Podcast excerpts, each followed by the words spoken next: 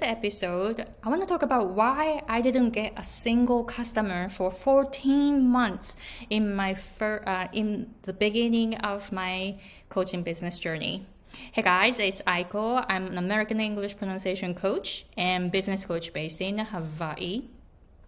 So before I dive into today's topic, I am creating a, a like coach's guide where I am sharing how you can build a six figure coaching business with a micro niche and small lists and high ticket offers.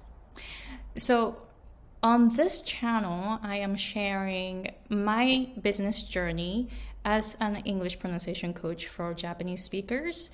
And right now, I have a, a very tiny list list of like a hundred people.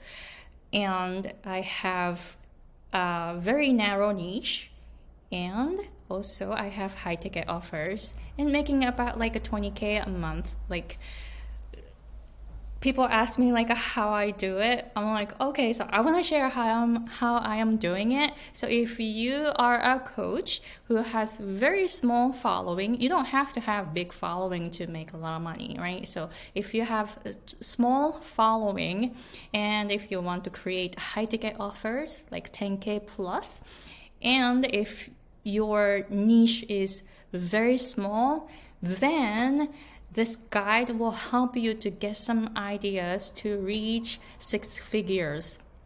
So I'm creating it I'm creating it right now. So go to the description box and sign up for the list and when it's ready, I will send it to you. So today's topic, why I didn't get a single customer for 14 months in the beginning of my coaching business journey. So six years ago, I started my English pronunciation coaching business, and I didn't get a single customer for 14 months. And when I look back now, I know why I didn't get any customers. I wasn't putting myself out there. That is it.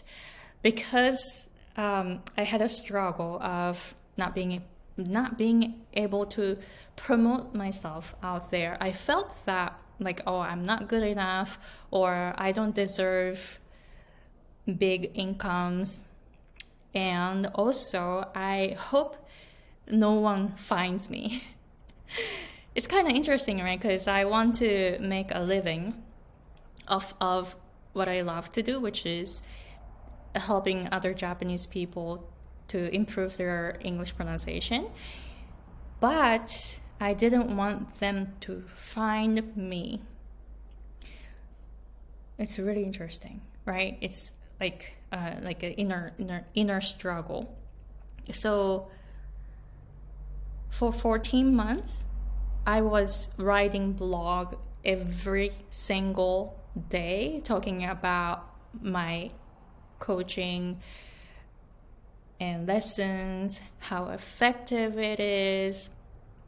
Because I myself speak English as a second language and I practiced so much to learn English at the age of 23 because I didn't speak English at that time. I just moved from Japan to the US and I practiced so much since then. So I learned so many different techniques, methods, and then you know I I learned English pronunciation from different coaches, and I have linguistics background.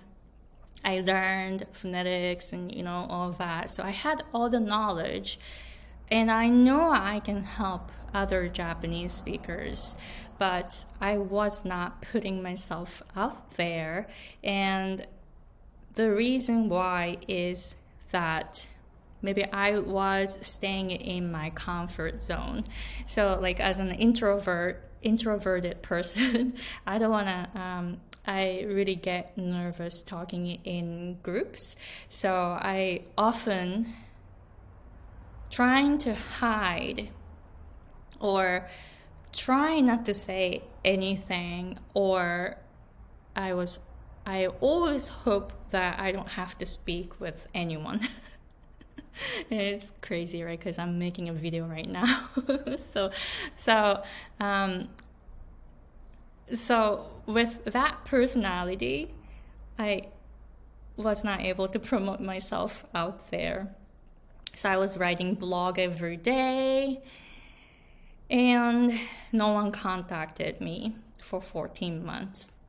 So what changed? Um, well, some life event happened. So I'm like, oh my gosh, my life is so short and I'm not advancing. I'm not going anywhere right now. So that struggle or that that passion or whatever that is, that desire to advance won over my fears of like not uh, of won over my fears of wanting to hide or wanting to stay in my comfort zone. So, what happened was I was able to step out of my comfort zone.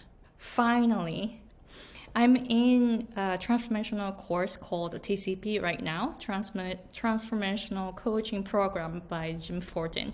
And he always talks about uh, this. If you want to step out of your comfort zone, you have to step out of your comfort zone. No, no, maybe he said, uh, if you want to leave your comfort zone, you have to leave your comfort comfort zone. It really hits me now because, like back then, six years ago, I was staying in my comfort zone, and I realized that. So, what I did was to join Toastmasters. Toastmasters is where you practice public speaking. So I was so scared of going in going to a meeting. I was like literally shaking when I called and hey, when is your next meeting? I am like shake really shaking, like really shaking. And then when is your next meeting? blah blah blah. And then I'm like, okay, so I will attend the next meeting. When I said that, I was like whew, my heart started racing. Are you sure you're gonna go? Are you sure you're gonna go? And my heart was like really racing when I opened the door to the Toastmasters, to my first Toastmasters meeting. I still remember that. I was like really trembling and then shaking and then sweating all over the place and and I finally did that. And that was like five years ago because like six years ago I started promoting my uh, pronunciation coaching lessons um, on blog and 12 months later no customer. You know what? I'm gonna join toastmasters. So five years ago i joined toastmasters and then i got my first client in two months. And i also took some business course too to to uh, to learn about marketing, and just it took me two months to see the change right away. So meaning I didn't get uh, I got my first client 14 months after I started my coaching business. So, if you are not getting customers are you promoting yourself out there freely? Like really freely? Do you have any mind block where you think that you're not you don't deserve having a success in your pronunciation uh, in your coaching business? Or do you have a mind block of you know oh i'm not good enough kind of uh, thinking? Or do you have a fear of promoting, promoting freely and believing that your product, your coaching packages help others. so I had a lot. I mean, I still have a lot of mind blocks that you know I'm working on, or I still don't know that they exist, whatever. But um, my first step was to to step out of my comfort zone in order to get my first client. So, if you just started your coaching business and not and not getting a client, my question is are you promoting yourself out there freely? Make sure that your niche will find you. You have to show up in front of your niche. So that's what I'm um, that's what I'm working on right now. I am I am showing up in front of my niche.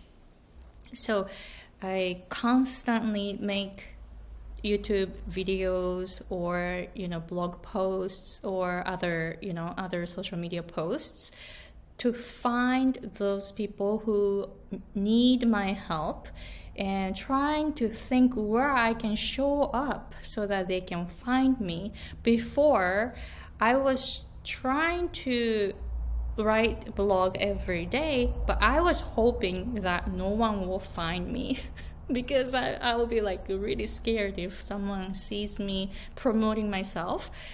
So if you have that fear right now, I totally, totally understand you because I've been there. But believe that you'll be able to help so many people with your skills. If you are going into the loop where, oh, hopefully no one finds me,